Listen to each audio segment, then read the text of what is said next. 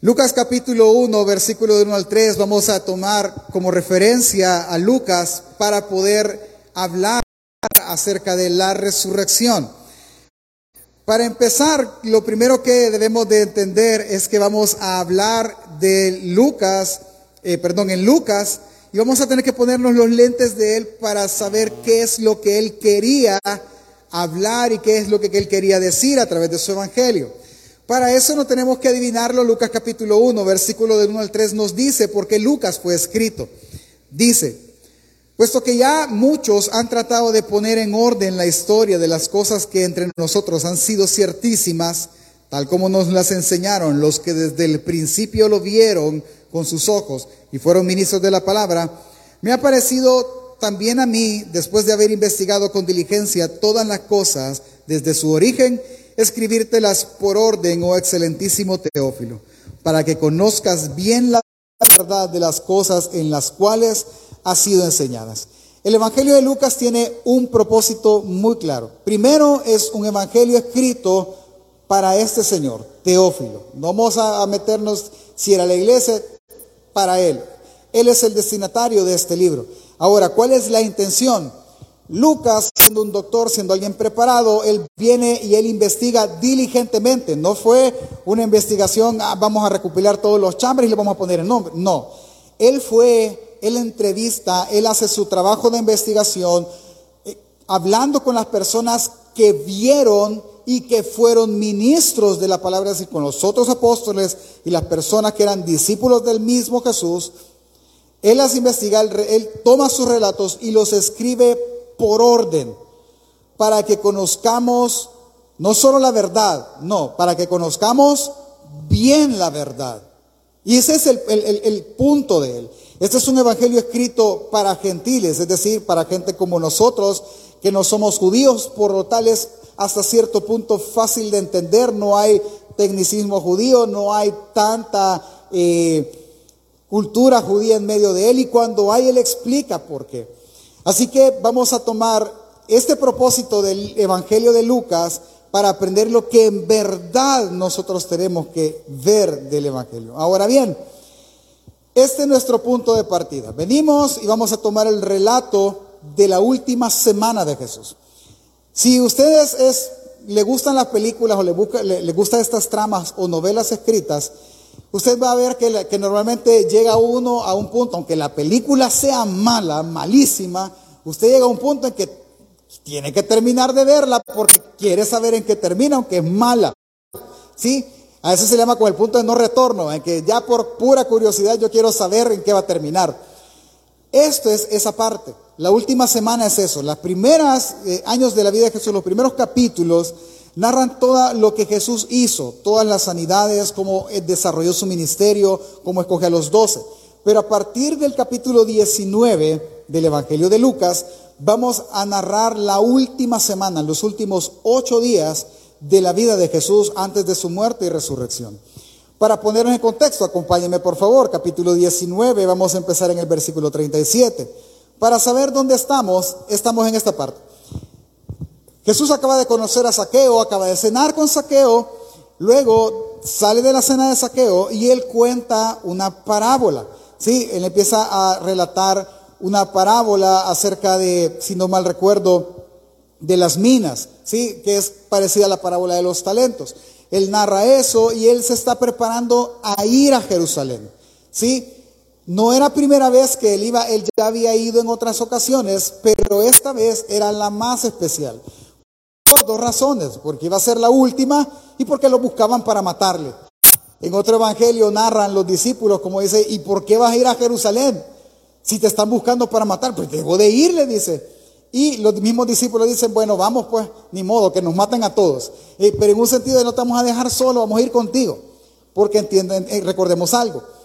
Para ellos, Él era el Mesías, no el Salvador que conocemos hoy, sino el Mesías que derrotaría al imperio romano. Entonces dijeron, va a ir a Jerusalén a rebelarse y entonces quizás vamos a empezar todos a, repartirnos los ministerios del gobierno y a hacer el ejército para destruir Roma. Esa era la idea con la que ellos iban a, Jerusalén. Y llega el día domingo por la mañana, que fue el día en lo que nosotros y la tradición conoce como la entrada triunfal. Lucas capítulo 19, verso 37 al 38 dice, cuando llegaban ya cerca de la bajada del monte de los olivos, toda la multitud de los discípulos gozándose comenzó a alabar a Dios a grandes voces por todas las maravillas que habían visto, diciendo, bendito el Rey que viene en el nombre del Señor, paz en el cielo y gloria en las alturas. Quiero que entienda que él, él, entra anunciado como un rey. ¿Sí? En otro evangelio eh, aparece la frase Osana en las alturas, ¿verdad? que es sálvanos ahora, se traduce la, frase. Él fue recibido como un rey por sus discípulos y por aquellos que ya lo conocían dentro de Jerusalén. Y fue recibido a toda pompa. Y él entra a Jerusalén. Estando ya en Jerusalén, ¿qué es lo primero que hace? Lo primero que hace es ir al, es ir al templo. No es porque no lo conociera, es porque era la tradición. Hay un gran contexto en todo esto eh, que es la Pascua. Ellos están a punto de celebrar la Pascua. La Pascua, familia, no es la fiesta del conejo con los huevos de chocolate, ¿sí? que normalmente la cultura americana ha impuesto en nuestra cultura. La Pascua era el recordatorio de la libertad que el pueblo de Israel había tenido de Egipto. A punto de celebrar eso estaban. ¿Qué estaban haciendo, por ejemplo? A esta altura ellos ya tenían el cordero del sacrificio encerrado. Es decir, el cordero ya estaba sufriendo, que era la figura que ellos tenían que hacer. Todo se estaba preparando y era normal que muchos extranjeros llegaran a Jerusalén. ¿Para qué? Para hacer sus sacrificios y pedir perdón por ellos. A esta altura, lo que el ritual mandaba lo siguiente: tú has pecado, tú tienes que llevar una palomita, un cordero, de acuerdo a tu capacidad, al templo y sacrificarlo. Por ejemplo, digamos que el ejemplo, si nosotros fuéramos judíos, estuviésemos allá en Israel, digamos que el templo nos quedara a nosotros de aquí a San Miguel, recuerde que no habían carros como ahora, y, si la familia era de capacidad económica o era pudiente, como nosotros lo conocemos, ellos, ellos pudieran decir, ah, pues sacrifiquemos una vaca, si nosotros podemos, somos muchos, y, así pedimos perdón a Dios por todos.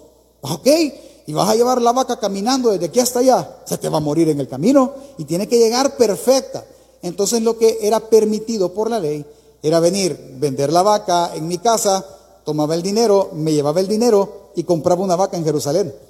Y entonces la sacrificaba. Y como todo buen comerciante, los judíos dijeron, ahí está, mi negocio va a ser tener vacas listas para el sacrificio, palomitas listas para el sacrificio, todo perfecto para poderlas vender, para cambiar dinero, etc. Eso existía en el templo. Cuando Jesús llega al templo en Lucas capítulo 19, verso 45 al 47, dice, y entrando en el templo, después de hacer la entrada triunfal, él llega al templo, comenzó a echar fuera a todos los que vendían y compraban en él, diciéndoles, escrito está, mi casa es casa de oración, mas vosotros la habéis hecho cueva de ladrones. Y enseñaba cada día en el templo, pero los principales sacerdotes y los escribas y los principales del pueblo procuraban matarle. Viene él y el reclamo es este. Ustedes han cambiado el propósito. Mi casa no es para hacer negocio. Eso se debe de hacer, pero no es el fin principal. Muchos estaban ahí por el negocio. No, mi casa es el punto de encuentro entre el ser humano y Dios, donde el ser humano puede ponerse a cuentas con Dios. Algunos teólogos creen que este es el punto donde los rituales para purificación y sacrificio terminaron. Es decir, lo que Jesús estaba haciendo no solo era exhortando a las personas, sino diciéndoles, ya no, ya basta. Ya esto va a terminar porque el propósito se perdió. Basta, ya no, ya, ya no tienes que venir por esto porque ya no es el propósito por el cual fue hecho. Hace todo el escándalo, todo aquello queda destruido. Es más, en algunos evangelios dice que lo querían tomar para matarle en ese momento, pero no lo hacen y él se escabulle. Toda esa semana, si lo vemos en función de días, lunes, martes, miércoles y jueves por la mañana, todos esos días él estuvo en el templo, todo el tiempo. ¿Y qué hacía? Enseñaba. Él se sentaba y se ponía a enseñar. Por ejemplo, en uno de esos días, él empezó a contar la parábola de los labradores malvados. La parábola más o menos dice así, que había un señor que arrendó una granja o una viña y se la arrendó a labradores, es decir, él se les alquiló. Trabajenla ustedes, cuando den el fruto, me dan mi parte y ustedes se quedan con su parte y todos ganamos. Hace eso, cuando llega el tiempo de la cosecha, él manda a su siervo a traer la parra que, le corresponde y los labradores lo golpean. Y dice, bueno, quizás estos se equivocaron, vuelve a mandar a otro y lo vuelven a golpear, y mandan a otro y lo vuelven a golpear. Y él dice, no, van, van a respetar a mi hijo, voy a mandar a mi hijo a traer lo que a mí me corresponde. Mandan al hijo y cuando los labradores ven al hijo dicen, este es el heredero, matémosle y que la viña nos quede a nosotros. Viene los labradores y matan al hijo. Y él hace la pregunta, ¿qué debe de hacer el padre de familia? Y los escribas, los fariseos que estaban ahí le contestan, pues él va a destruir a los labradores malvados. Correcto, le dice. Así es mi padre, le dice. Va a destruir a los malvados y va a dar el reino a otra persona que dé el fruto de él. Y ellos lo agarran en el aire y saben que se refiere a ellos. Y saben que el templo que les había sido encomendado por gusto. Ellos no le dieron el fruto y ni dieron el fruto que tenían que dar. No tenían al Mesías enfrente y no lo presentaron. Eran malvados completamente y ellos se identifican con la parábola. Así que ellos se molestan y empiezan a procurar prenderle y matarle. ¿Por qué no lo hacían? Por el temor. ¿A quién? Al pueblo. Porque para el pueblo Jesús era Jesús, pues era, era un profeta grande para muchos, para otros sí era el Mesías, lo iban a defender y se iba a armar la revolución, al punto que decían, miren, tentémoslo. Si él se equivoca y infringe la ley, lo podemos apresar. En una de esas le mandan ahí otro fulano y le dicen, da preguntarles. Y le dice, te tengo una pregunta que hacer, Jesús. Y Jesús, conociendo la intención del corazón de ellos, dice la palabra, le dijo, ajá, decinos de dónde venía el bautismo de Juan. Y Jesús, sabiendo la intención de la pregunta, le dice, ok, yo te voy a responder. Ah, no, le, le, le preguntan, decinos de dónde, con qué autoridad haces tú estas cosas. Para que él dijeras, es que mi Padre es Dios. Blasfemia, agárrenlo, ¿verdad? Eso era lo que buscaban. Entonces le preguntan, ¿de dónde viene tu autoridad? Y él responde, si tú me respondes lo que yo te voy a preguntar, yo te voy a responder de dónde viene mi autoridad. Ajá, le dice, ¿cuál es tu pregunta? El bautismo de Juan, ¿de dónde era? ¿Del cielo o de los hombres. Y se reúnen, o sea, están al punto que, todos los que llegan se reúnen para discutir la respuesta. Y le dicen, si nosotros decimos que era de los hombres, el pueblo nos va a linchar, porque para el pueblo Juan el Bautista era un profeta. Pero si decimos que era del cielo, él nos va a decir por qué no le hicieron caso. Entonces vienen ellos y dicen, pues no sabemos. Ah, pues ni yo tampoco te voy a decir de dónde viene mi autoridad. Y para. Y toda esa semana fue eso. Se levanta otro y le dice, ok, Jesús, mira, dicen por ahí que, pues sí, no hay que darle al César lo que es del César porque es extorsión y esto. ¿Qué piensas tú? Y de nuevo, es como, si este se levanta contra Roma, lo agarramos. Y Jesús le dice, tráiganme una moneda. Le llevan la moneda. ¿De quién es esta cara? Del César. Ah, pues den al César lo que es del César. Y a Dios denle lo que es de él. Y toda la semana ellos están ahí hostigando a Jesús, esperando que se equivoque una sola vez para apresarlo. Y nunca se equivoca. Jesús sale y empieza a ver toda la estructura del templo. El templo ya no era el original. El original, imagínese un rectángulo grande. ¿Sí? El patio de afuera, el patio interno, el perdón, el patio de afuera, el lugar santo, el lugar santísimo. Solo eso debía tener. Pero Herodes, con tal de congraciar con el pueblo, él le manda a construir anexos, que el patio de las mujeres, que el patio de los gentiles, que no sé qué, y el templo ya no era el original. Y esa era la, bravura de Jesús, por así decirlo. En todo ese le, le están llevando a darle el recorrido turístico, ¿eh? y Jesús dice, pues todo esto se va a destruir. Destruyan el templo y en tres días yo lo voy a levantar, refiriéndose a la resurrección. Y cuando los discípulos escuchan eso, le dicen, mira, le dicen, ¿y, y cuándo van a hacer estas cosas? ¿Cuándo, van a destruir este templo? Y él empieza a dar su sermón profético. El mejor sermón profético en los cuatro evangelios es Mateo 24 y 25. Pero empieza a decirles en Lucas que va a venir peste, van a venir terremotos, que la ciudad va a ser destruida, y, y le empieza a pintar un panorama terrible de lo que va a pasar con Jerusalén. Y así termina justo ese día. Pero en todo ese punto, toda la gente atrás está conspirando cómo agarrar a Jesús, cómo prenderle. Es que en algo se tiene que equivocar, nos tiene que dar una sola cosa para que nosotros podamos prenderle y aplicar la ley. ¿Cuál era la ley? Si alguien blasfemaba, es decir, se atribuía, le atribuía el poder de Dios a Satanás o a él mismo, tenía que morir lapidado, es decir, apedreado. Eso estaban esperando ellos. Es que ya lo habían oído decir, entonces quieren, queremos oírlo bien para poderlo agarrar a pedradas. Y nunca fallaba. Esa conspiración Lucas la narra en el capítulo 22, versículo 1 al 6, dice, estaba cerca la fiesta de los panes sin levadura, que se llamaba la Pascua. Y los principales sacerdotes y los escribas buscaban cómo matarle, porque temían al pueblo. Y entró Satanás en Judas, por sobrenombre Iscariote, el cual era uno de los doce. Y este fue y habló con los principales sacerdotes y con los jefes de los guardias de cómo se los entregaría. Ellos se alegraron y, y convinieron en darle dinero. Y él se comprometió y buscaba una oportunidad para entregárselos a espaldas del pueblo. Es decir, ellos ya no lo querían arrestar a la luz del día. Ellos lo querían hacer a escondidas. Ellos ya no querían que la gente se diera, se, se, se, diera cuenta, sino que fuera algo oculto.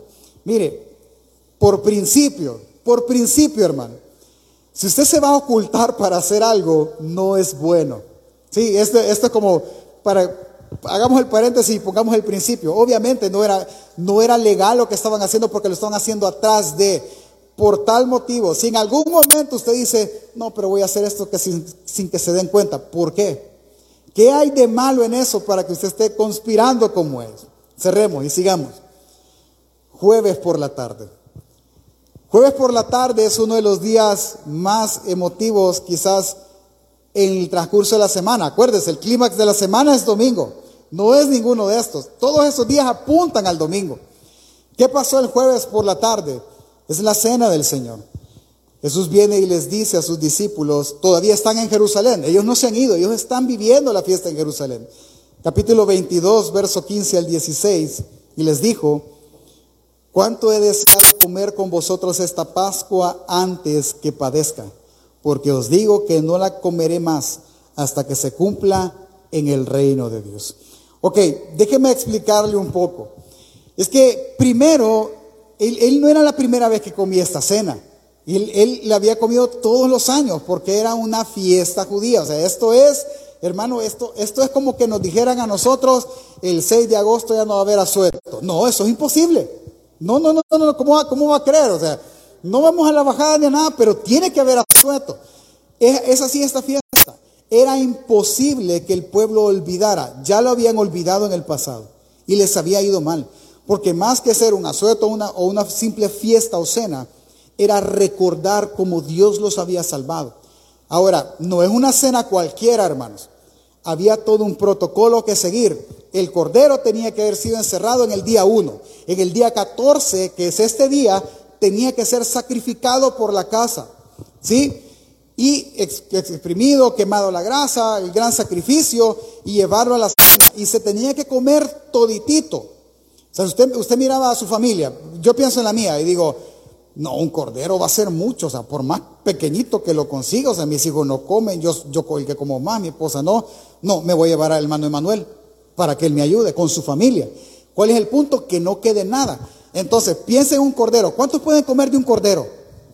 Híjole. Entonces era una fiesta muy familiar, todos se reunían en la casa y ¿cuál era la tarea? Que no quedara nada. Y no solo el cordero, panes sin levadura, hierbas amargas, todo era todo un banquete. ¿Sí? Ahora, ya estamos los 15 en mi casa, ¿verdad? Ya, el cordero sacrificado y todo.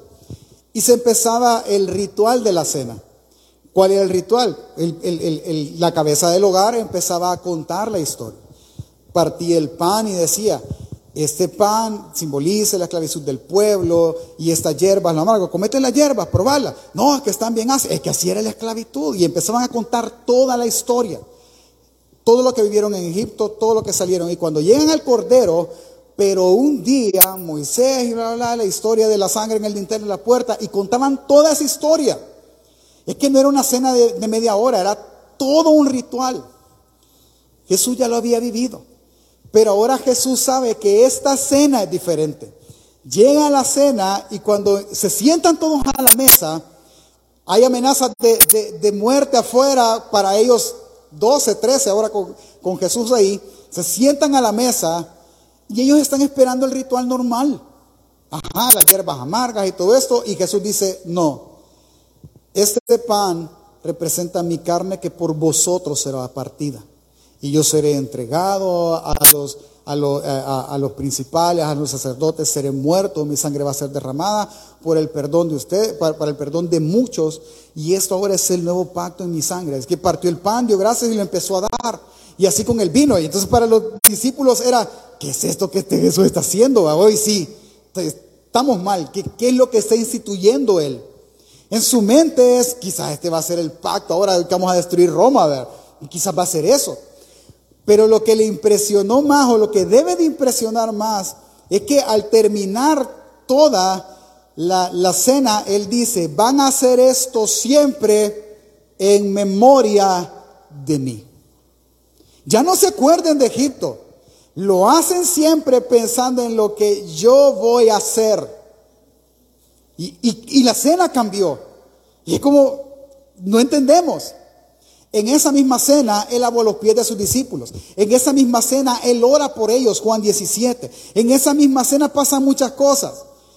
Pero en esa misma cena, imagínense, eh, para que tengamos, digamos que, que, están toda la familia reunida, feliz. Imagínense, para nosotros lo más cercano es un diciembre, un 24 de diciembre o 31, como sea. Usted está toda la familia y de repente se para uno y dice, yo les quiero decir algo, me han dado dos días de vida, yo me muero mañana. ¿Cómo, ¿Cuál es el ambiente de la cena? ¿Ah? Tétrico, ¿verdad? Ya, nadie comió. Ah, pues viene Jesús y dice, uno de los que está conmigo me va a entregar. Y ellos estaban tan seguros de lo que ellos hacían que todos empezaron a preguntarse, ¿seré yo? Hey Juan, Juan, Juan era el amado, el que se acostaba en el, en el pecho de Jesús. Juan, pregúntale, Pregúntale quién es. Y ahí hay una gran especulación. Y le dice, Señor, ¿quién es? ¿Seré yo? El que moje conmigo el pan, le dice. Y hay una gran pregunta porque habrán oído todos, no habían oído. Y en ese justo momento le dicen, Judas, lo que has de hacer, hazlo pronto. Y Judas se levanta y se va. Todos los discípulos pensaron, porque en, uno de los evangelios así lo narra, que él tenía que ir a pagar o arreglar todavía lo de la cena. En esa misma cena, ya hablando de la muerte, o sea, ya no es una alegría la cena, ya es tétrica. Ya están diciendo, te van a matar y como que te van a matar, pero Jesús le dice a Pedro, Pedro, tú me vas a negar. Ah, yo no te voy a negar jamás. No, no, no, no, mira Pedro, entendeme. Satanás te pidió para zarandearte como a trigo. Quizás algún día le voy a hacer uno de los diáconos así. Satanás te ha pedido. Qué feo, o sea, y no se lo está diciendo cualquier, se lo está diciendo Jesús yo le puedo mentir y usted, ay, pastor, ya está mal de la cabeza. Pero es Jesús. Versículo 31, capítulo 22, dijo también el Señor, en esa cena, Simón, Simón, he aquí Satanás os ha pedido zarandearos como a trigo. ¿Entiende eso? Es, como cuando sacuden las alfombras para que la agarran a raquetazos, igualito. E, esa es la figura. Pero yo he rogado por ti que tu fe no falte. Y tú una vez vuelto, confirma a tus hermanos. Y la cena termina. O sea, ya no es solo van a matar a Jesús. Ya Pedro iba, quizás yo lo voy a entregar, ¿verdad? ¿Y cómo lo voy a negar? Qué terrible. Y empiezan a caminar. ¿A caminar hacia dónde? Hacia Getsemaní, al monte de los olivos. Jueves por la noche. Ya es muy tarde en la noche. Algunos creen que eh, eso era costumbre de Jesús hacerlo irse a este monte a orar y a estar con sus discípulos. Pero esa noche era diferente, porque ya el ambiente no era de fiesta, ya era un ambiente muy pesado, ya, ya era triste, era preocupante. Estando en Getsemaní, llegan a Getsemaní en la madrugada quizás. Y Jesús agarra a tres de sus discípulos, Jacobo, Pedro y Juan. Vénganse y escuche qué está diciendo Jesús. Vengan y oren conmigo. Nunca, nunca en los evangelios Jesús pidió que alguien orara con él. Siempre él se apartó a orar solo, pero ahora es diferente. Ahora le pide a sus tres de máxima confianza que vayan con él y oren con él y les dice, porque yo estoy angustiado. Por Dios santo, el que calvó el mar ahora está afligido. El que le dio de comer a muchos, el que siempre dijo, hey, no temas, ahora está afligido, ahora tiene temor. Y va al monte está en el monte, se van ellos, los demás se van a dormir, ellos están orando, Jesús se aparta un tiro de piedra, es decir, de aquí a la pared de atrás, y se arrodilla y empieza a orar, Padre, si es posible, pasa de mí esta copa. Esa palabra copa le tiene que sonar, porque eh, eh, Jacobo y Juan, que eran hermanos, su madre dice que uno de estos se sienta a tu izquierda y el otro a la derecha, y les dice, eso no, no lo voy a dar yo, lo va a dar mi padre. Pero le voy hacer una pregunta, ¿Pueden ustedes tomar de la copa que yo voy a tomar? Y los dos bocones dijeron, sí podemos. Y así murieron igual que Jesús. Están ahí, Jesús ora una hora. Regresa donde ellos y los encuentra dormidos. Y les dice, escuche, ni una hora, perdón, ni una hora han podido velar conmigo, les. Ni una hora. Ni, o sea, hermano, sea sincero, ve al de la par, pregúntele, ya ha orado una hora. O sea, no, con que por la oración, cuando se tarda el de la oración de la comida, va, vuela, o lleva a resucitar el pollo, muy larga, tenemos hambre. Me, me va a entender, una hora. Regresa, los despierta, oren conmigo. Pero dice que estaban cansados ya se regresa y vuelve a orar la misma oración. En otro evangelio dice que tuvieron que bajar ángeles a fortalecerlo, si es que era el Hijo de Dios el que estaba orando. Tiene un momento angustiante al punto que uno de los evangelios da, da, como el tono, ¿verdad?, de lo que estaba pasando porque le dice que eh, él era tanta la angustia que sudaba como grandes gotas de sangre. Algunos médicos dicen que eso es posible. El punto no es si es posible o no es posible. El punto es ver la angustia que él tenía. ¿Quiénes de los que estamos aquí cuando estamos afligidos sudamos? Levante la mano. Vaya, es igual. Y eso que usted está sudando, ¿por qué le van a que inyectar la de COVID? Pues, pues a él lo van a matar. Él sabe. Es que entendamos eso. Él sabe lo que va a pasar. Y siempre oró, no se haga mi voluntad sino la tuya tres veces.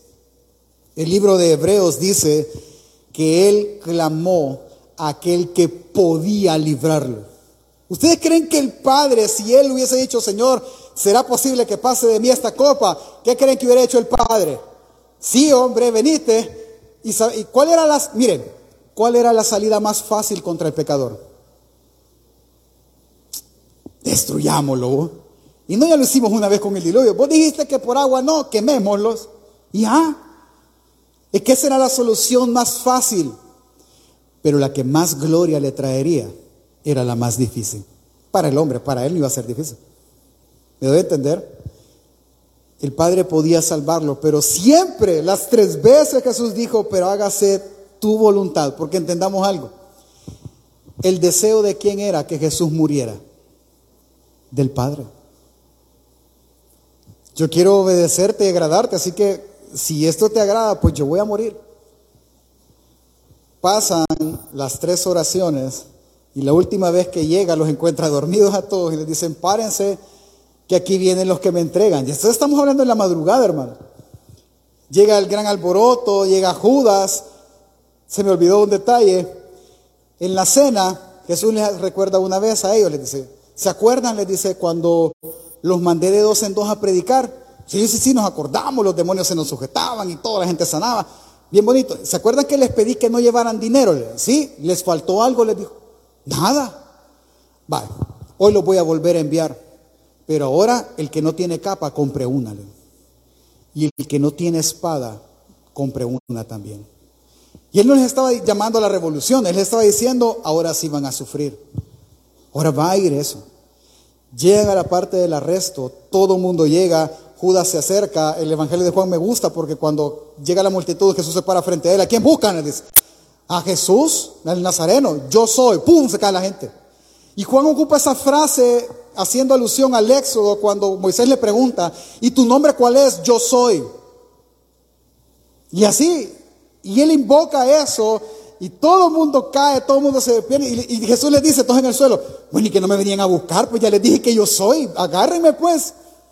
Se levanta Malco, el siervo del sacerdote, Pedro saca su espada y tiene tan mala puntería que no le da al cuello o en la cabeza al pobre fulano, sino que en la oreja.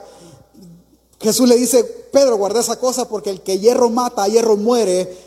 Agarra la oreja, se la pega, tranquilos, o sea, ya, llévenme. Todavía Jesús viene y le dice, llévenme preso pues. Toda la semana he estado con ustedes, Toda la semana, a la luz del día, les prediqué, les enseñé. No, en la noche, cuando nadie lo ve, ahora me agarran. Pero agarren. Pero a esto, déjenlo ir porque estos no tienen nada que ver. Y los dos hermanos, adiós. Y se cumple. Tomarán al pastor y las ovejas saldrán corriendo. Y se cumple lo que Pablo narra en Timoteo.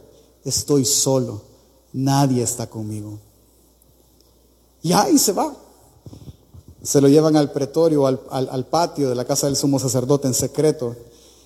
Y estando ahí, y empiezan a golpearle, a decirle que, ¿quién te pegó pues? ¿Acaso no sos Dios? Pues decinos quién te pegó y lo empiezan a, molestar.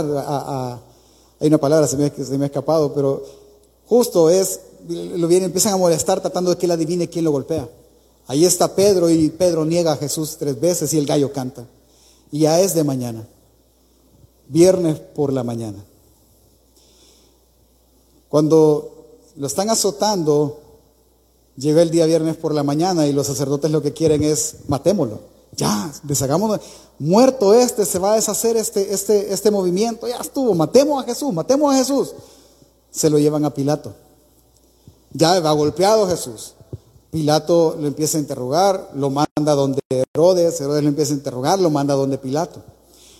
Pero no se lo quiero narrar yo, quiero que lo lea conmigo.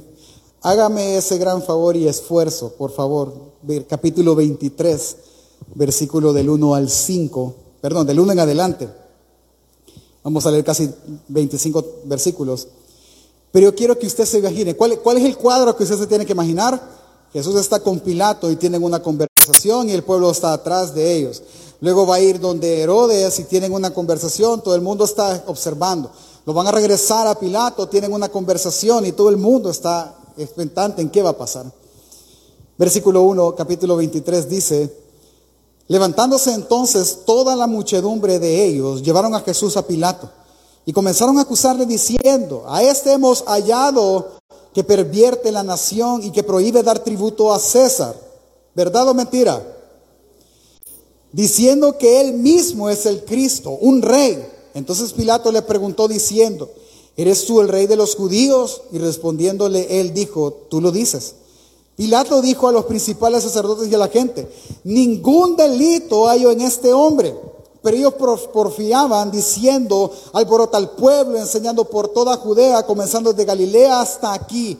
Entonces Pilato, oyendo decir Galilea, preguntó si el hombre era Galileo. Y al saber que era de la jurisdicción de Herodes, le remitió a Herodes, que en aquellos días también estaba en Jerusalén. Herodes viendo a Jesús se alegró mucho porque hacía tiempo que deseaba verle, porque había oído muchas cosas acerca de él y esperaba verle hacer alguna señal. Y le hacían muchas preguntas, pero él nada respondió. Y estaban los principales sacerdotes y los escribas acusándole con gran vehemencia. Entonces Herodes con sus soldados le menos, eh, con sus soldados le menospreció y le escarneció vistiéndole de una ropa espléndida y volvió a enviarle a Pilato. Y se hicieron amigos Pilato y Herodes aquel día, porque antes estaban enemistados entre sí. Entonces Pilato, convocando a los principales sacerdotes, a los gobernantes y al pueblo, les dijo, me habéis presentado a este como un hombre que perturba al pueblo. Pero habiendo interrogado yo delante de vosotros, no he hallado en este hombre delito alguno de aquellos que le acusáis, ni aun Herodes, porque os remití a él, y he aquí nada digno de muerte ha hecho este hombre. Le soltaré pues después de castigarle. Y tenía necesidad de soltarles uno cada fiesta. Mas toda la multitud dio voces a una diciendo, fuera con este, y suéltanos a Barrabás. Este había sido echado en la cárcel por sedición en la ciudad y por un homicidio. Les habló, por, les habló otra vez Pilato queriendo soltar a Jesús, pero ellos volviendo a dar voces diciendo, crucifícale, crucifícale. Y él les dijo por tercera vez, pues qué mal ha hecho este, ningún delito digno de muerte ha hecho en él, he hallado, perdón, en él. Le castigaré pues y le soltaré. Mas ellos instaban a grandes voces pidiendo que fuese crucificado. Y las voces de ellos y los principales sacerdotes prevalecieron. Entonces Pilato sentenció, Pilato sentenció que se hiciese lo que ellos pedían. Y le soltó aquel día aquel que había sido echado en la cárcel por sedición y homicidio, a quien habían pedido y entregó a Jesús a voluntad de Dios. ¿Qué está enfatizando Lucas? Que Jesús era inocente. Jesús era 100% inocente. ¿Quién lo afirma? La ley romana. La ley romana dijo, no hay ni un solo delito digno de muerte en este hombre. ¿Por qué lo quieren matar? Por chirria de ellos, hermanos. No estaban de acuerdo con él. No querían, no lo querían, simplemente no lo querían, lo queremos ver muerto. Miren, pero ni Herodes le encontró un problema para matarle. Es que es inocente. Pues no, no es inocente, mátalo. Y fue tanta la presión de Pilatos hacia Pilatos que él dice, bueno, hagan lo que ellos quieren. Qué ironía más grande que a quien sueltan es a un homicida. Que la misma justicia de los hombres dice es inocente. Lo condenan dejando libre a, un, a uno que sí es culpable. Y es que esa es la esencia del acto de Jesús es que el que debía de morir quedó libre y el que no hizo nada moriría. Es eso lo que Isaías también narra. Y llegamos al día viernes, al mediodía. ¿Qué pasó el viernes al mediodía? Jesús fue crucificado. Jesús fue azotado, 40 latigazos menos uno. Si alguno de ustedes ha visto alguna vez la pasión de Cristo, pues quizás es la, es la representación más cercana de lo que le ha pasado a Jesús. Lo han golpeado, tiene una corona de espinas en su rostro, él está sangrando literalmente. Para los romanos la crucifixión era un espectáculo, realmente, er-, era un deleite para el soldado romano. Gozaban de la crucifixión. Así que vienen ellos y empiezan el ritual de la crucifixión solo a Jesús coronaron, solo a Jesús latigaron. A los otros dos ladrones no hicieron nada.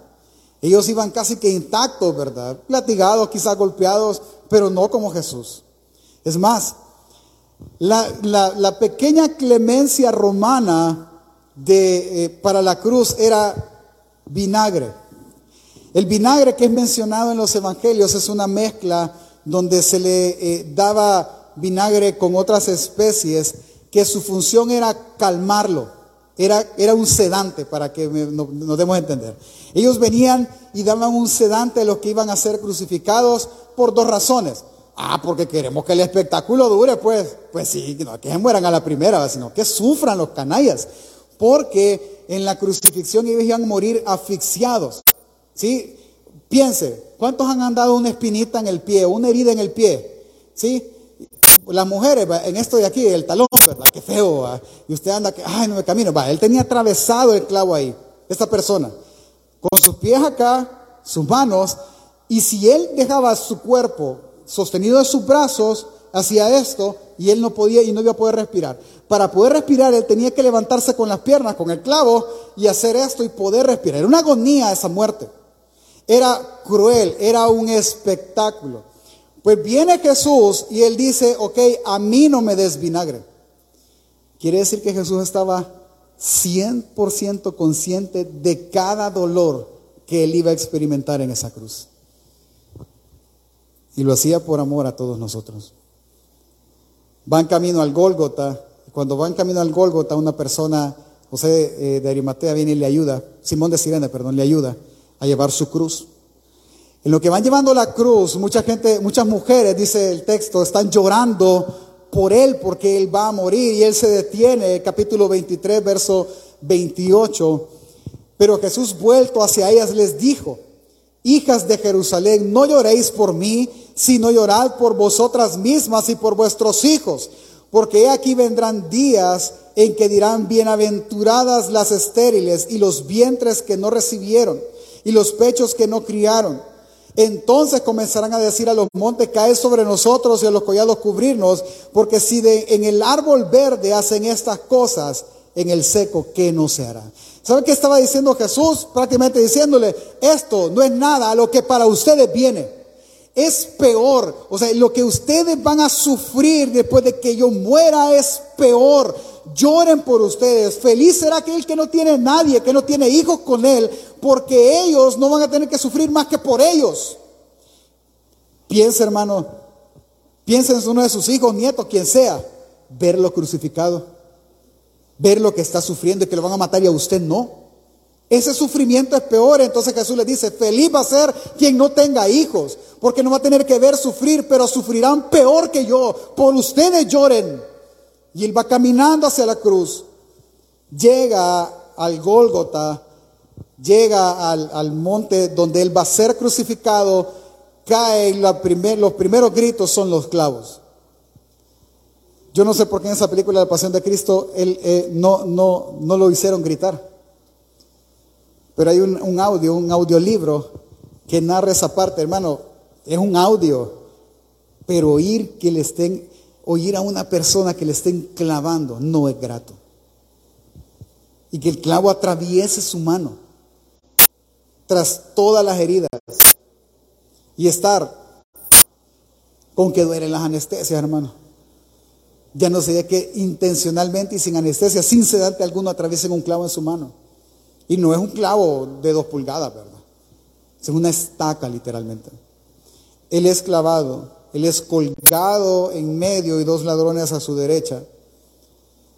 Y una de las primeras frases que dice es versículo 34, capítulo 23. Padre, perdónalos porque no saben lo que hacen. No les tomes en cuenta a esto en lo que están haciendo. ¿Se puede usted imaginar? Está sufriendo, está casi muerto, es inocente, está siendo clavado y lo primero que él hace estando ya colgado en esa cruz es justificar a lo que los están clavando. Ellos, no, ellos están siguiendo órdenes, no les tomes en cuenta lo que me están haciendo a mí. Es que es el Hijo, es que Él tiene todo, un Dios soberano quien pueda defenderle. Pero Él está rogando aún en su muerte por el pecador para que no le tome en cuenta ese pecado. Pero creo que la frase icónica de, este, de esta escena es una que narra el Evangelio de Juan capítulo 19, verso 30. Cuando Jesús hubo tomado el vinagre, ya casi al final, dijo, consumado es. Y habiendo inclinado la cabeza, entregó a su espíritu. Lucas dice que Jesús dijo, en tus manos encomiendo mi espíritu. Y él muere.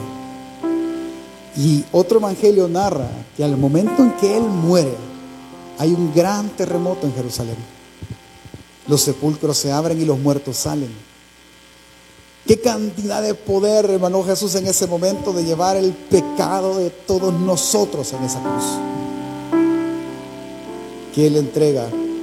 Y Él en ese momento dice, Padre, yo saldé la deuda del pecado por ellos. Y muere. Durante la crucifixión hay personas a las que les debemos de poner atención. Hay personas que dijeron, si eres el Hijo de Dios, si eres el Rey de los judíos, sálvate a ti mismo. Bájate. Si salvaste a otros, ¿por qué no te salvas a ti? Si eres el Cristo, el Hijo de Dios, le dijo el ladrón, Sálvate a ti y sálvate y sálvanos a nosotros. Yo no sé si alguna vez usted ha pensado y usted ha dicho, quizás cuando vio la pasión de Cristo, si ya la vio, si no la vio, véala, hermano. Le va a dar cólera. Y usted va a decir, si hubiera estado ahí, yo le doy duro a ese guardia pelón chele. Ay, lo agarro, qué desgraciado, cómo lo trataron. Usted hubiera actuado como Pedro, pero se ha dado cuenta que en los relatos de la cruz Pedro no estaba. El único que estaba era Juan y María. Ellos no estaban. Y si estaban, estaban de lejos. Todo el mundo piensa, si yo hubiera estado ahí, yo hubiera llorado la muerte de Jesús a sus pies. Yo no lo hubiera dejado. Le voy a comprobar de que no. ¿Cuántas veces usted ha pensado por lo menos? ¿Por qué, Señor? ¿Por qué a las personas buenas les pasan las cosas mal? ¿Qué le está diciendo? ¿Acaso si tú no eres Dios, por qué pasan estas cosas? ¿No es lo mismo? ¿No es la misma frase? Hay otras personas que son todavía más exageradas en decir, si tú eres Dios y me haces esto, entonces yo te creo. ¿Y acaso no es lo mismo que le gritaron en la cruz? Igualito, sí es lo mismo. Todavía venimos y pensamos que somos mejor que Él cuando la misma ley romana dijo es inocente. Solo un ladrón dijo. Respondiendo el otro, capítulo 23, verso 40, diciendo, reprendió al otro diciendo, ni aún temes tú a Dios estando en la misma condenación. Nosotros a la verdad justamente padecemos porque recibimos lo que, lo que merecieron nuestros hechos, mas este ningún mal hizo. Y dijo a Jesús, acuérdate de mí cuando vengas en tu reino. Y entonces Jesús le dijo, de cierto te digo que hoy estarás conmigo en el paraíso. Y Jesús murió. Viernes cerca de las 3 de la tarde. Jesús muere. Versículo 50 al 52. Había un varón llamado José de Arimatea, de ciudad de Judea, el cual era miembro del concilio, varón bueno y justo. Este también esperaba el reino de Dios y no había consentido en el acuerdo ni en los hechos de ellos. Fue a Pilato y pidió el cuerpo de Jesús. Le dan el cuerpo de Jesús y Pilato lo sepulta en una tumba nueva.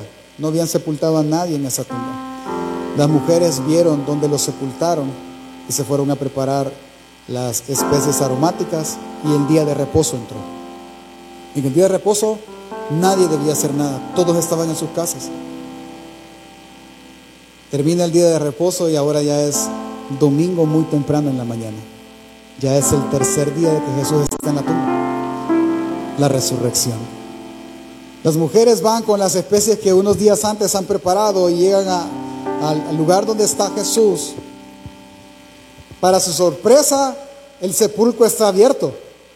La roca ya no está en su lugar. Entran y ahora el cuerpo no está. Se lo robaron. Jesús ya no está ahí. ¿Dónde está? ¿Y qué lo hicieron? ¿Dónde lo pusieron? Quizás los romanos se lo llevaron, quizás los sacerdotes se lo robaron y lo pusieron en otra parte. ¿Dónde le han puesto? Y dos hombres aparecen y se paran junto a ellas y ellas al verlo caen de rodillas y tiran la mirada al suelo. Y estos dos hombres le preguntan, ¿por qué buscan entre los muertos al que vive? Él ha resucitado, Él no está aquí. Y las mujeres oyen esas palabras tienen temor, salen corriendo, dan aviso a los doce y les dicen, Él no está. Hay dos varones que estaban ahí que nos dijeron que Él ha resucitado. Pedro, Juan salen corriendo, llegan a la, a la tumba, ya no lo encuentran, regresan donde estaban todos y ahora la pregunta es, ¿le creemos a estas dos señoras que en su tristeza ya no lo vieron y quieren que Él viva o qué está pasando? Dos de los discípulos van camino a Maús, van contando todo lo que estaba, había estado pasando Jesús se aparece y ellos no lo reconocen. Y Jesús les pregunta, ¿de qué van hablando? Y ellos contestan, ¿acaso sos el único extranjero que no sabe lo que le ha pasado a Jesús Nazareno? Creíamos que era el Mesías que iba a restaurar, a, que iba a ser la redención de Israel. Es decir, Él iba a instalar el gobierno de Dios en nuestra época, pero lo mataron. Y con Él murió nuestra esperanza. Y dice Él, y ellos no lo reconocieron porque sus ojos estaban velados, le dice. dice Lucas. Dice que Jesús empezó a hablar y les dice, ustedes son tardos para creer lo que, lo que la palabra dice de ellos. Y empezando por los profetas, por cada uno de ellos, por los salmos, por la ley de Moisés, les explicó todo lo que decía acerca de él. Llegaron a la ciudad y le dijeron, ¿para dónde vas? No, yo voy de paso. No, quédate con nosotros. los judíos no viajan de noche por una razón, porque ellos le temen a la oscuridad. Es decir, no es un temor como de un niño, sino que ellos saben que la oscuridad no, no, no pasa nada bueno. Entonces, ya llegado el tiempo, ellos a todo mundo, conociéndolo o no, lo guardan en su casa hasta que sea seguro al día siguiente. Ah, pues hicieron eso con Jesús. Se sientan a la mesa, están los tres, y dice que pusieron la mesa y Jesús partió el pan y dio gracias. Y al ver esa imagen es, ellos se dieron cuenta, sus ojos fueron abiertos y dijeron, Él es. Y al momento de reconocer a Jesús, ¡pum! ya no estaba. Y dijeron, Él era, porque cuando nos contaba y nos hablaba de la palabra, nuestros corazones ardieron. Y en la noche, sin importar la oscuridad de ella, salen de regreso a Jerusalén a contarle a los doce. Cuando llegan donde están los doce y empiezan a contar, Jesús aparece en medio de ellos y les dice, yo soy, aquí estoy, ¿por qué están tristes? Y todos se acercan y Jesús dice, vean mis heridas, yo soy, Es más, ellos, decían, estamos viendo un fantasma, ¿verdad? Deben de comerles. ¿Tienen algo que comer? Tenían un pescado asado.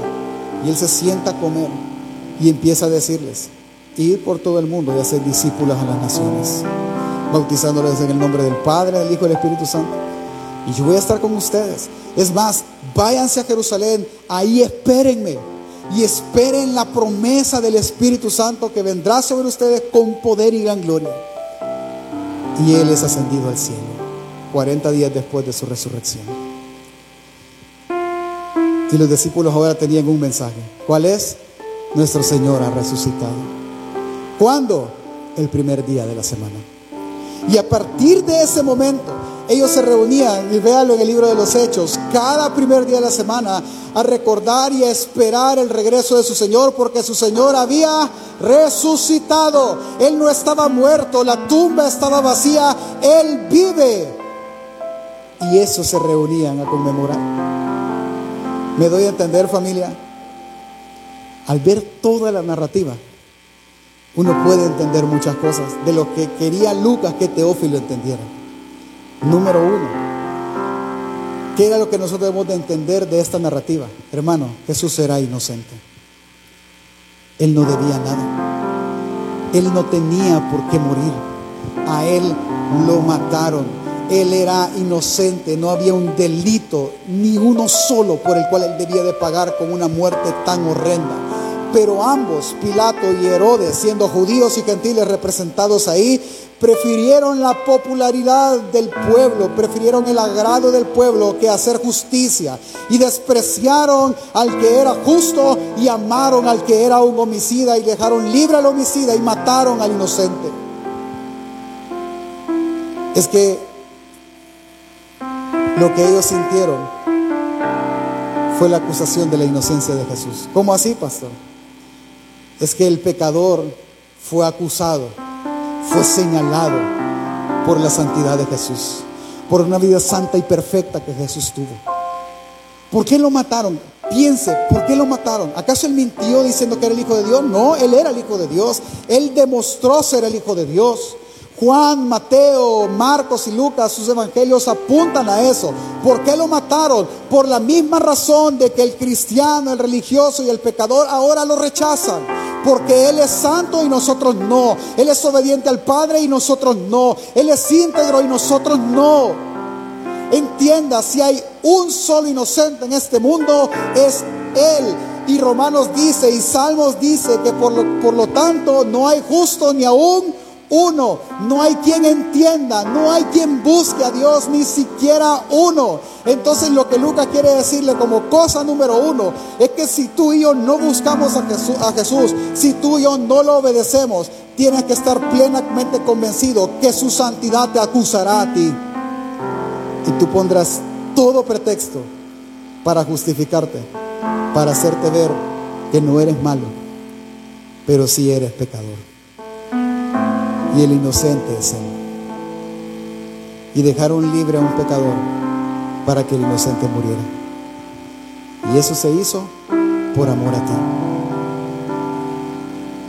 No te llamas Barrabás quizás, pero Barrabás, no sé qué habrá sido de él, pero teniendo sentencia de muerte, le abrieron las rejas y le dijeron, estás libre. Otro morirá en tu lugar. ¿Qué es eso? Gracia. Hasta el más vil homicida fue alcanzado por la gracia de Jesús. A un hombre que no merecía el perdón del pueblo, Jesús le perdonó y tomó su lugar. Así que cosa número una que Lucas quiere que tú veas es que Él fue inocente. Y tú y yo hasta este día somos culpables. Número dos, lo que Lucas quiere que nosotros veamos en toda esta narrativa es que tú y yo participamos de la narrativa. Tú y yo estuvimos ahí. No, pastor, si yo, no soy tan viejo como para haber estado en esa semana tan espectacular. Nosotros fuimos representados en Pilatos, sabiendo que Pilatos, sabiendo que Jesús era bueno, que no había mentira en él. Pilatos se dejó llevar por los demás. Pilatos se dejó de llevar por el que decían que era malo. Y es lo mismo que pasa ahora. ¿A qué le llaman malo ahora? A los villanos le llaman malos. Los villanos en las series de televisión, en las películas, en las caricaturas de niños, son los, los nuevos buenos. Como Pilato. No importa. Lo que quiero es la aceptación de ellos. Aunque eso implique decirle a Jesús que es culpable. Quizás fuimos representados en Judas, Iscariote, aquel que le siguió por lucro, aquel que le siguió por un beneficio y no por la salvación. Él, él, vio en Jesús una fuente de beneficio, una fuente de bendición en él. ¿Por qué lo sigues? Porque estás aquí. Estás aquí porque no, el viernes, el, domingo de resurrección hay que ir a la iglesia. ¿Qué te trajo aquí? Te trajo quizás la bendición que puedes tener en él y, seguro la tendrás, pero tú estás actuando como Judas y Judas al final se ahorcó y despreció su ganancia a costa de Jesús y se quitó él mismo la vida. O quizás eres como estás representado en el ladrón malo que reta a Jesús salvarle para creer en él. Si tú eres Dios y tú me haces este milagro, entonces yo haré esto. Perdóneme, Él es inocente, nosotros culpables y nosotros no estamos en la posición de negociar nuestra libertad. Quizás estás representado en el soldado que estaba al pie de la cruz, que cuando vio y atravesó la lanza en el costado de Jesús y vio que salió agua, él dijo, Él realmente es el Hijo de Dios, Él es inocente. Pero fue todo lo que él dijo. Y solo estuvo en la cruz. Algunos creen que este soldado es Cornelio. ¿Quién era Cornelio? En el que el libro de los Hechos, Pedro llega a su casa y recibe él el don del Espíritu y es salvo él y la casa de él. No lo sé, otro día lo estudiamos, familia. Pero tal vez si Dios quiera que así sea, tú y yo seamos representados por el otro ladrón, el que dijo, yo por mis actos estoy sufriendo, yo estoy recibiendo la justa retribución de mi terquedad, Señor. Solo te pido una cosa, acuérdate de mí cuando vengas a tu reino. Y las palabras que se le dijeron a él en esa cruz, deberíamos de atesorarlas nosotros. Hoy estarás conmigo en el paraíso. O quizás tú fuiste representado por Juan. ¿Y qué se le dijo a Juan, pastor? Al apóstol. Hijo, he ahí tu madre. Madre, he ahí tu hijo. Y desde ese día, Juan tomó a María y la cuidó como a su misma madre, estando a los pies de la cruz. A los pies de la cruz se nos encargó a nosotros un precioso evangelio. Lo has cuidado como a una madre. Y por último, que para mí que quizás es lo más lo que más me golpea en la mente es que cualquiera podría pensar esto, ¿no? Si, si, si la muerte de Jesús hubiera sido una película, ¿cuál hubiera sido el problema de la película? O, la situación así más tensa, es que lo arrestaron. Usted, usted ve la pasión de Cristo y por eso esa película quizás lo mantiene a uno fijo, porque eh, cuando capturan, por ejemplo, hablemos de una película noventera o del 2000, no me acuerdo, al soldado Ryan, hay que ir a salvar al soldado Ryan. ¿Qué está esperando usted? Que salven al mentado Ryan. Y usted va y todo el mundo está muriendo y el Ryan sigue vivo. Ya ni me acuerdo en qué terminó la película. Y uno dice que ah, por lo menos salió libre. Pero cuando usted ve a Jesús, lo ve arrestado, ¿qué es lo que, cómo solventamos el problema del arresto? Que entrara ahí Juan, Pedro, Cebedeo y todos con espadas lo libraran, ¿verdad? Y se fueran corriendo. Es que el problema de Jesús, el arresto, el peligro de muerte y la sentencia de muerte, la mejor forma de librar a Jesús de ese mal no era librándolo, no era conspirando contra Pilato y sacándolo por la parte de atrás, ¿verdad? No era así. La mejor solución que se le pudo dar al problema de Jesús era la resurrección. Porque ¿quién puede detener la muerte? Y eso me lleva a pensar entonces que la solución al, del problema, a un arresto injusto, a un, a un juicio maleado, a la misma crucifixión y la muerte, la solución no era el escape, la solución era la resurrección. Porque esa nada la puede detener. Venciendo una vez la muerte, Él había ganado el derecho de la vida eterna, el derecho de reinar sobre todo. Por lo tanto, hermano, entendamos que lo que Lucas nos está diciendo y le está diciendo ver a Teófilo es y a nosotros, que la solución a una vida injusta no es una vida justa en este mundo. Es que la solución a la enfermedad no es la salud. Es que la solución a la escasez no es tener a la violencia, a la paz y a la desigualdad, la equidad. No, no es ese. No es esa la solución. Porque nuestro mayor problema no es ninguna de estas cosas. Nuestro mayor problema, si ya se le olvidó, es que usted morirá. Ese es el mayor problema. El mayor problema es que al morir usted va a llegar delante de ese Dios santo, justo e inocente. Y le va a pedir cuentas por cada cosa que nosotros hicimos. Por cada vez que lo hemos despreciado apreciando otras cosas. Por cada vez que sabiendo hacer lo bueno no lo hicimos. Por cada una de las palabras vanas que salieron de nuestra boca, ese Dios santo nos pedirá cuentas. Su mayor problema y mi mayor problema es ese.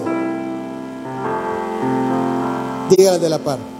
Tu mayor problema es que morirás. Lo siento, hermano.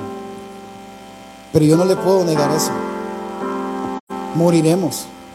Y mire, yo no sé si usted se ha fijado.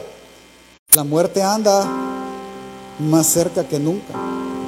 Alguien quizás pensó, yo era quizás uno, no, que cuando los mareros se acaben va a ser más tranquilo. No van a haber homicidios, pero no, no, eso no quiere decir que no se muere la gente, hermano. Usted está parado en la parada de buses y pasa, se lo pasa llevando la moto, se murió. Usted puede estar en su casa, acostado en su cama, le da un paro cardíaco fulminante y se muere. Usted puede estar comiendo pescado envuelto en huevo, se le tragó una, una, espina en la garganta, se atorzonó, se ahogó, se murió. Es que en cualquier momento usted y yo podemos morir. Su peor problema y su mayor problema es ese. Y la única solución a ese problema es la resurrección. Porque Él venció la muerte. Él le quitó el poder a la muerte. Él entró a la muerte y salió de ella. Y Él dijo, ¿qué, qué hiciste? No hiciste nada. Yo reino sobre la muerte y Él está sentado a la diestra del Padre esperando que el último enemigo, la muerte, sea puesto por estrado de sus pies. Porque nadie, ni la muerte puede vencerlo.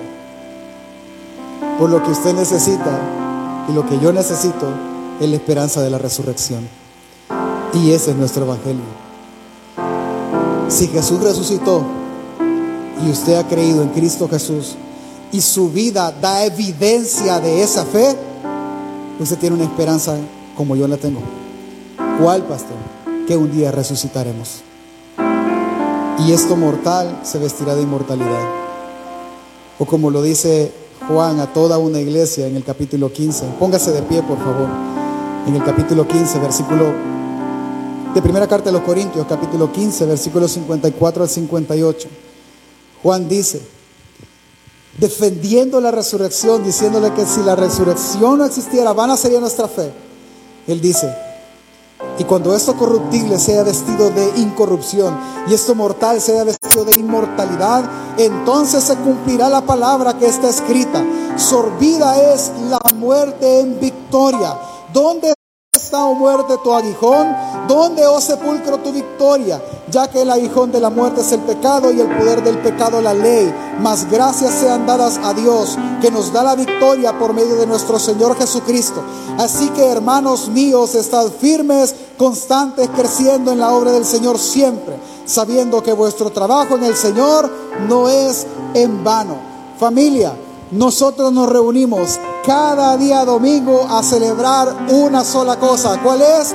Nuestro Señor ha resucitado. Él vive y Él regresará. Amén familia. A eso nos reunimos. Por tanto, grábese esto. Porque lo va a practicar en ocho días. Cada primer día de la semana. Gocémonos, celebremos, alegrémonos en una gran verdad. ¿Cuál es?